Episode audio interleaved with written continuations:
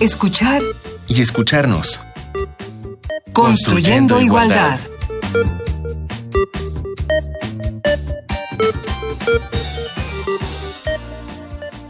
Esto es escuchar y escucharnos. Estamos construyendo igualdad y el tema de hoy es mujeres migrantes. Qué bueno que nos acompañan. Bienvenidas, bienvenidos. Y están con nosotros para hablar sobre el tema la doctora Aletia Fernández de la Reguera. Ella es socióloga, investigadora del CIEG y sus líneas de investigación son género, migración y violencia de género. Aletia, Muchas gracias por la invitación. Muy de contenta de estar a estos aquí. micrófonos. Gracias a ti. Y también está la doctora Luciana Gandini. Ella es doctora en ciencia social con especialidad en sociología por el Colmex.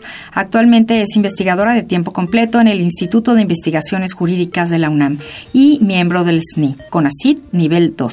Coordina el Seminario Universitario de Estudios sobre Desplazamiento Interno, Migración, Exilio y Repatriación, SUDIMER de la UNAM. Luciana, un gusto. Al contrario, el gusto es mío. Muchísimas gracias por la invitación. Gracias a ti por acompañarnos y pues bueno, es un, un, tema de mucha actualidad, de mucha preocupación y un tema importantísimo. Y de todos los migrantes que hay, ¿cuántas son mujeres? Eso vamos a, a tratar un poco en el programa de hoy y también de qué manera migran. Hay diferentes tipos de migración. Vamos a escuchar la introducción. En el mundo hay alrededor de 258 millones de personas migrantes, de las cuales cerca del 50% son mujeres. A fines del siglo XX, las mujeres comenzaron a ser más visibles en los procesos migratorios de México hacia Estados Unidos. A lo largo de estas décadas, las mujeres han destacado por su participación no solo como acompañantes de sus familias, sino como migrantes primarias, es decir, como las primeras personas en migrar dentro de sus familias para ser proveedoras en los hogares mexicanos a través de las remesas. A pesar de los discursos xenofóbicos de Trump, los mercados laborales en Estados Unidos cada vez demandan más mano de obra migrante mexicana en muy diversos sectores de la economía.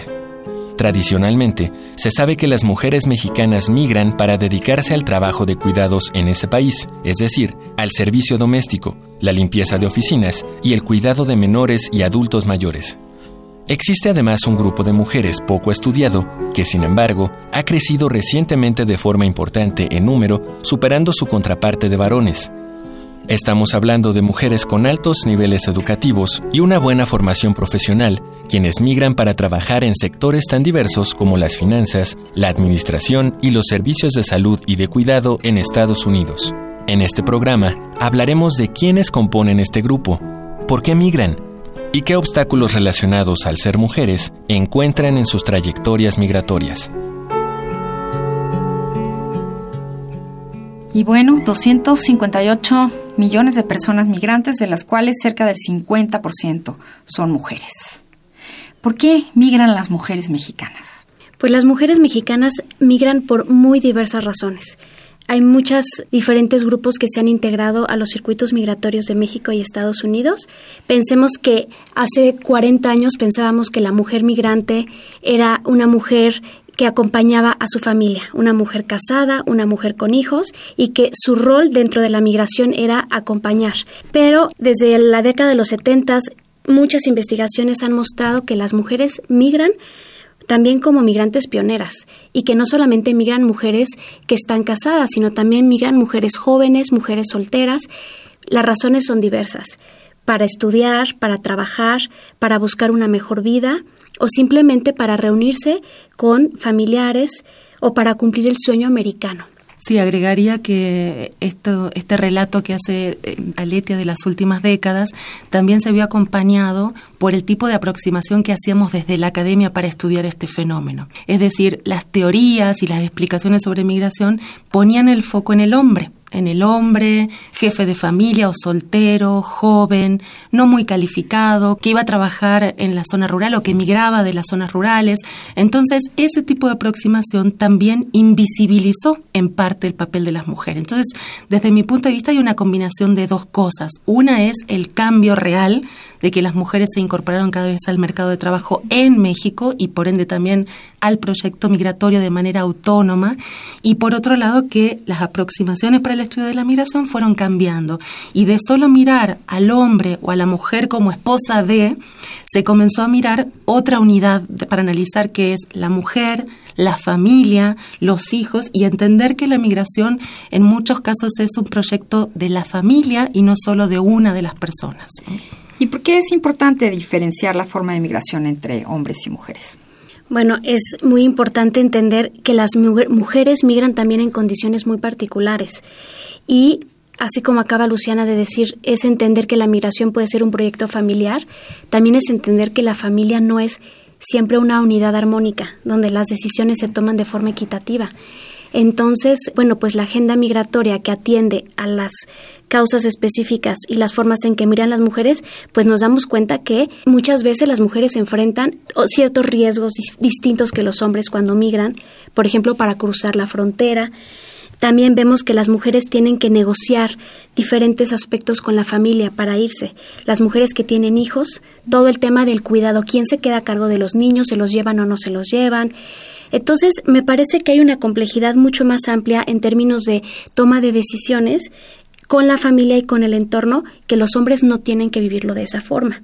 En los hombres no podemos generalizar, pero en muchas poblaciones rurales en México la migración es como un rito de pasaje a la, de masculinidad hacia la vida adulta, ¿no? Los chavos salen de la escuela, de la secundaria y migran para entrar a esa vida adulta. En cambio, de las mujeres no se espera esa migración. Las mujeres tienen que negociar mucho para poder tomar la decisión de emigrar. ¿Hay un juicio familiar, social, para quienes toman esa decisión?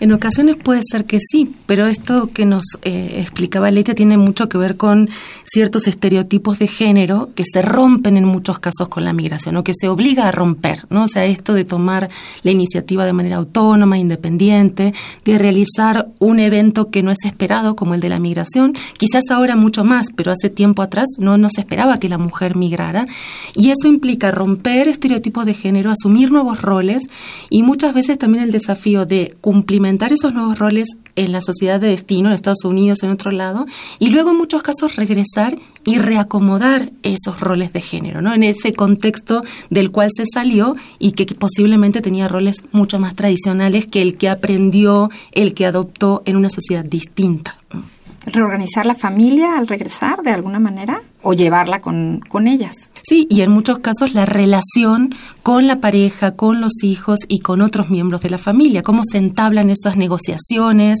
esa negociación entre la responsabilidad en la familia y fuera de la familia, en el mercado laboral, es, esas dinámicas que muchas veces se adquieren en una sociedad distinta a la mexicana, a veces si se retorna hay que volver a reacomodar y renegociar definitivamente entonces es muy diferente la migración para hombres y mujeres. Yo quisiera añadir que se ha eh, explicado o se ha intentado explicar que la migración es una posibilidad para que las mujeres ganen autonomía o que se empoderen. Realmente lo que hemos visto es que dependiendo de las condiciones, la migración puede ser o no esta oportunidad para ganar mayor libertad y ser más independiente económicamente y emocionalmente de la familia. En realidad, eh, depende mucho del tipo de ocupación que tienen en Estados Unidos, de las redes de apoyo y de las negociaciones familiares que se logren.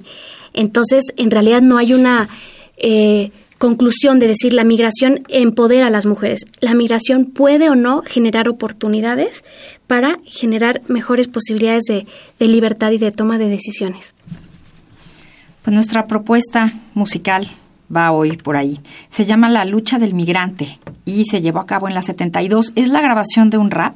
Son una joven y un, joven que reunidos en este albergue para migrantes que se llama La 72 en Tenosique, Tabasco, eh, se les grabó justamente con esta, este rap, esta improvisación que habla sobre su situación migrante. Son anónimos, no había nombres, son anónimos como muchos y muchas migrantes que pasan por este país, que van a Estados Unidos. Entonces escuchemos lo que nos dicen.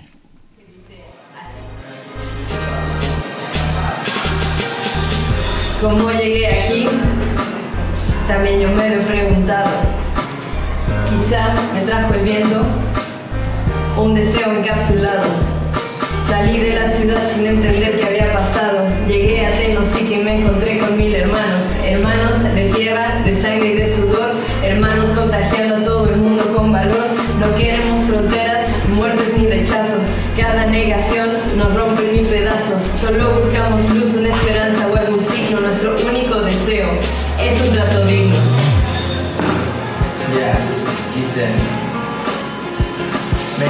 Venimos de una nación entera, donde el fuerte no ayuda al débil. Por culpa de los presidentes, el pueblo sigue siendo débil. Salgo de la casa y me pregunto qué va a suceder, si voy a poder poner los que quieran molestar, pero la seguridad usted la tiene que mejorar. El coraje que me da ver estos cabrones molestando sin que alguien diga basta ya. Y mirando con frente alto, me pregunto si voy a sufrir un asalto por el camino, tratando de escapar Cada negación nos rompe en mil pedazos. Solo buscamos luz, una esperanza o algún signo. Nuestro único deseo es un trato digno. Esto fue La lucha del migrante, RAP, anónimo, de la 72, albergue para migrantes. Y bueno, hay diferentes tipos también de, de migración que enfrentan las mujeres mexicanas. ¿Quiénes son las que migran de forma regular, es decir, con papeles? Bueno, hay eh, una tendencia de la migración de México a Estados Unidos de los últimos, del último quinquenio, de los últimos años, es que ha disminuido la migración irregular, es decir, la que migra sin papeles, y se ha mantenido constante e incluso ha crecido la migración regular. ¿no? Esto forma parte de, de estas políticas de securitización de la frontera que, que implementó Estados Unidos hay mucha más probabilidad de que las mujeres que migran con papeles sean mujeres denominadas calificadas, ¿no? Que son, le llamamos migrantes calificados a quienes tienen cierto nivel educativo y hay relativo consenso en que son personas que tienen licenciatura, maestría o doctorado. Entonces, estas personas hay una mayor probabilidad de que tengan papeles o que migren con papeles, aunque no es exclusivo de ellos, ¿no? También hay personas con nivel educativo alto que migran sin papeles. Quizás migran con papeles que no son los idóneos para trabajar, es decir, migran con papeles que da permiso para migrar, como puede ser una visa de turista, pero no es un permiso para trabajar. Entonces, las dificultades son relativamente menores que otro tipo de migración, el cruce es menos peligroso, menos costoso, pero la inserción en la sociedad de destino o en Estados Unidos también tiene sus dificultades. ¿Y por qué migran mujeres con calificadas o con altos niveles educativos? Sí, pues la intención de abordar este tema es porque ha sido un tema poco visibilizado y me parece fundamental entender que hay un grupo muy importante de mujeres calificadas que están llegando a Estados Unidos a buscar oportunidades laborales y eh, tenemos eh, las cifras de que siempre hay un porcentaje más alto de mujeres que hombres con el mismo nivel educativo en Estados Unidos. Es decir, si vemos la población general con licenciatura o más en Estados Unidos, son más mujeres que hombres. ¿Por qué están migrando? Pues por diferentes eh, posibilidades. Algunas migran sí como acompañantes, eh, vamos a hablar ahorita un poco más de eso, eh, cuando hay un proyecto familiar, un proyecto también profesional en conjunto en Estados Unidos, pero la realidad también es que hay oportunidades laborales muy específicas en Estados Unidos donde se están buscando, así como la mano de obra femenina eh, poco calificada, también se está buscando la mano de obra femenina calificada en el sector de servicios, en el sector de salud, está todo el tema de las cadenas de cuidado, las mujeres que tienen aquí tal vez un título de medicina o un título de enfermería y son muy cotizadas en Estados Unidos. Y ahí también se asocia aunque no lo tenemos realmente cuantificado porque hay poca investigación, pero se asocia este estereotipo de la latina como una mujer que cuida mejor, como una mujer que tiene esta posibilidad de ser mejor, eh, pues sí, encargada de cuidar a ancianos o de cuidar a, a menores. Entonces está ese espacio, pero también está otro espacio que la doctora Gandini es la que conoce mucho más el tema de mujeres que están trabajando en temas de finanzas, de administración, en sectores profesionales que no se han visibilizado como sectores para migrantes, pero que actualmente sí son espacios de oportunidad para mexicanas en Estados Unidos. Luciana. Sí, ahí un poco empezábamos el programa diferenciando entre patrones de hombres y patrones de mujeres en la migración. En el caso de la migración calificada también los hay, ¿no? O sea, primero decir que, como decía Letia, ha incrementado mucho la migración de mujeres calificadas a Estados Unidos, mucho más que los hombres, y ese es un dato que cambia la historia de la migración entre México y Estados Unidos para este sector en particular. También decir que efectivamente, así como hay migración autónoma, hay migración aso o en asociación a sus parejas. Y en esta migración autónoma, ¿cuál es la particularidad de estas mujeres? Primero diría que son mujeres que tienen mayores tasas de inactividad que los hombres, a pesar de que son calificadas. ¿Qué quiere decir eso? Que son mujeres que aunque emigraron posiblemente por su profesión, no se insertan en el mercado de trabajo, se insertan menos. Y eso tiene que ver con esta relación, conciliación familia-trabajo. Muchas veces tienen que cuidar a sus hijos. Las redes de cuidado en Estados Unidos son menores que las que tendría en México. No tiene a su red familiar, a los abuelos, etcétera. La segunda es que el tipo de inserción en las que están, en qué ocupaciones están, están en ocupaciones diversas, como mencionaba Aletia, pero están menos o en menor proporción en las ocupaciones que son las más reconocidas como las calificadas, que son las de ciencia, ingeniería, en matemáticas y, computación.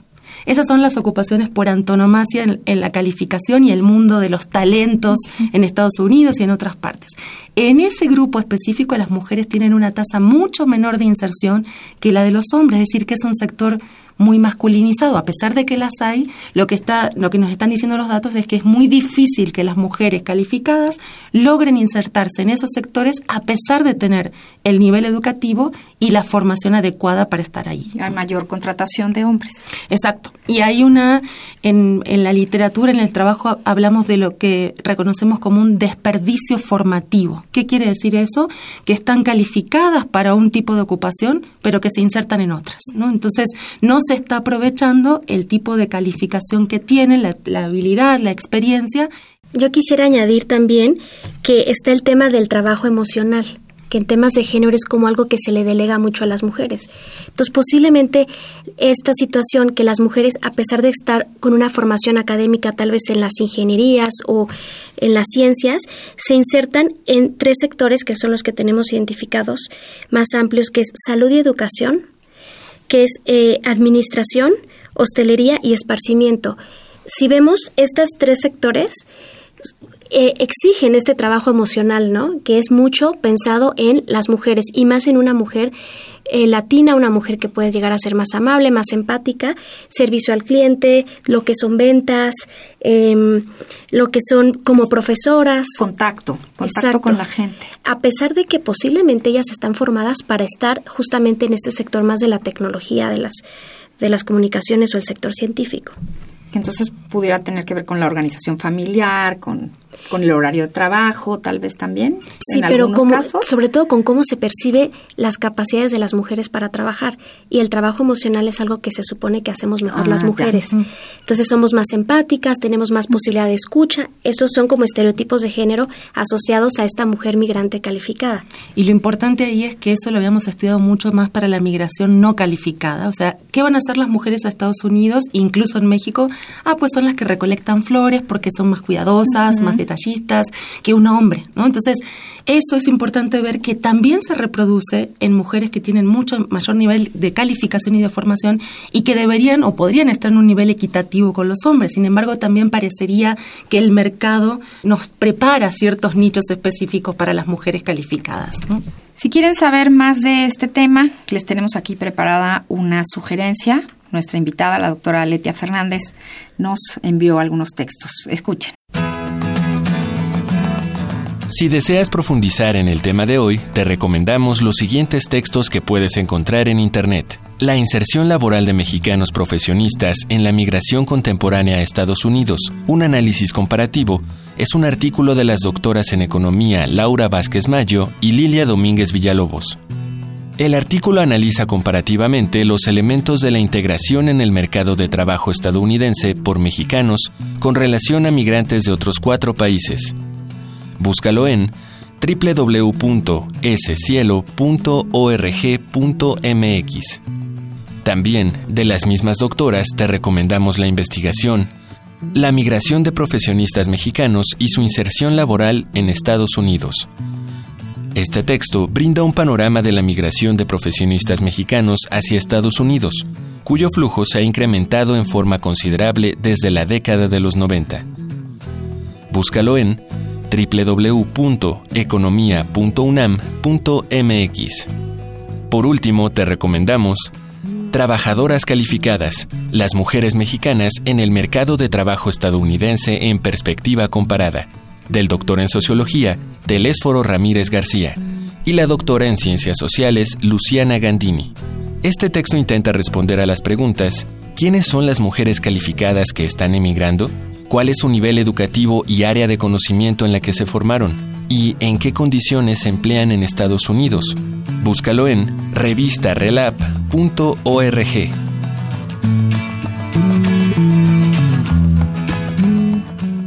De regreso en escuchar y escucharnos hoy tratando el tema mujeres migrantes. Y entonces, ¿cómo dirían que es la experiencia laboral de estas mujeres en Estados Unidos? Digo, cada, cada una es una historia, ¿no? Cada una y su circunstancia, pero en los estudios, ¿qué se ha encontrado? Esta experiencia laboral es diversa. Por un lado, podemos encontrar aquellas mujeres profesionistas exitosas que migran por su profesión, porque consiguen mejores oportunidades laborales fuera que en México, por la restricción del mercado laboral mexicano, porque el ingreso es mejor, porque la infraestructura es mejor y entonces desarrollan una carrera profesional exitosa. Pero también es cierto que estas mujeres, en muchos casos, cuando tienen parejas heterosexuales, migran por un proyecto migratorio en muchas ocasiones propiciado por el hombre, ¿no? En realidad, a quien le ofrecen el trabajo, quien consigue la migración es su pareja y entonces eso genera un conjunto de otras dificultades o desventajas en el mercado laboral para estas mujeres. Por ejemplo, cuando eso ocurre, las mujeres no tienen permiso para trabajar. Quienes tienen permiso son sus esposos.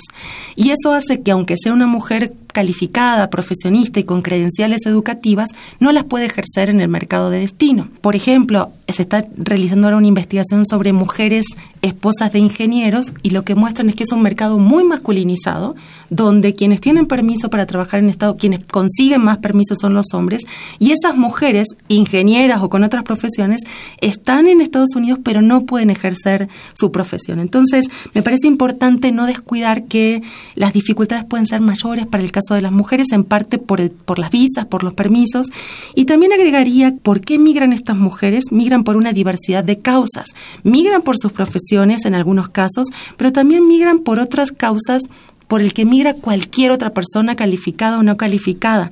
Migra por un mejor bienestar, por el progreso de sus hijos, por reunificarse con la familia, por situaciones de violencia estructural, algo que últimamente ha crecido mucho en México y en la región. Entonces, eso hace que nos obligue a pensar que no siempre es una migración exitosa, privilegiada, que se mueve por canales siempre legales, que tienen buenos ingresos. Es decir, la migración también puede ser difícil para este grupo de personas y de mujeres a pesar de su nivel educativo. Sí, yo quisiera añadir como en sus diversas experiencias, pues sí están los temas que vemos que también cruzan no solamente temáticas de género, sino también específicamente el contexto de estar en una en un país de acogida y que no sea el propio país. Y yo quisiera ya hablar de la complicación que existe en conciliar la vida familiar y laboral. O sea, el costo que implica poder pagar una guardería, por ejemplo. Entonces, muchas mujeres están en trabajos de medio tiempo. Sí tenemos eh, las cifras que, a diferencia de los hombres, las mujeres en Estados Unidos mexicanas que trabajan 34 horas o menos a la semana son el 33% de la población activa, mientras que en los hombres solo es el 15%. Es decir, las mujeres duplican el porcentaje de hombres que están empleadas de medio tiempo. Son mucho más, hay más posibilidades de estar en trabajos que solamente les permitan trabajar la mitad del día para ocuparse de los hijos.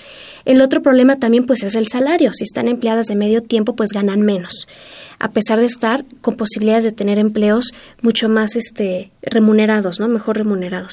Entonces está lo mismo que hemos conocido en otros espacios, el techo de cristal por las negociaciones del cuidado con los hijos, las redes Aquí en México normalmente las cadenas de cuidado, es decir, tú trabajas y tienes normalmente quien te cuide y cuida la abuelita, cuida la suegra, cuida la hermana, siempre hay una mujer en la familia. Familia, claro. En Estados Unidos muchas veces eso se puede complicar.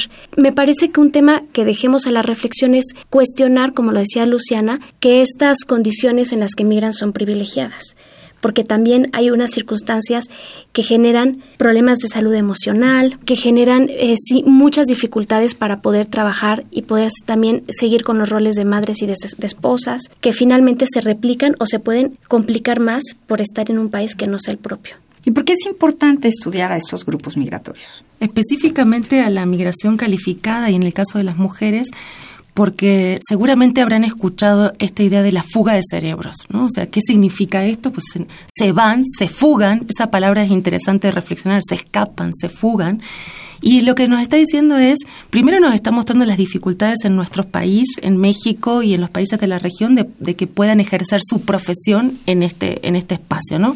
Y eso nos hace reflexionar sobre la necesidad de repensar espacios en el mercado laboral mexicano para insertarse a las personas calificadas y, como decía Leti, a personas calificadas que también necesitan conciliar familia y trabajo, es decir, un tipo de, de espacios laborales que posibiliten la inserción, pero también la conciliación con el cuidado de los hijos y demás. Entonces, lo que nos está mostrando es que tanto hombres y últimamente en mayor medida mujeres calificadas están buscando espacios laborales fuera de México. ¿no? Tenemos que repensar políticas de desarrollo y laborales y, de, por supuesto, de inversión en ciencia y tecnología que nos permita por un lado, podríamos decir retener, o sea, Ofrecerles que ofrecer espacios, ¿no?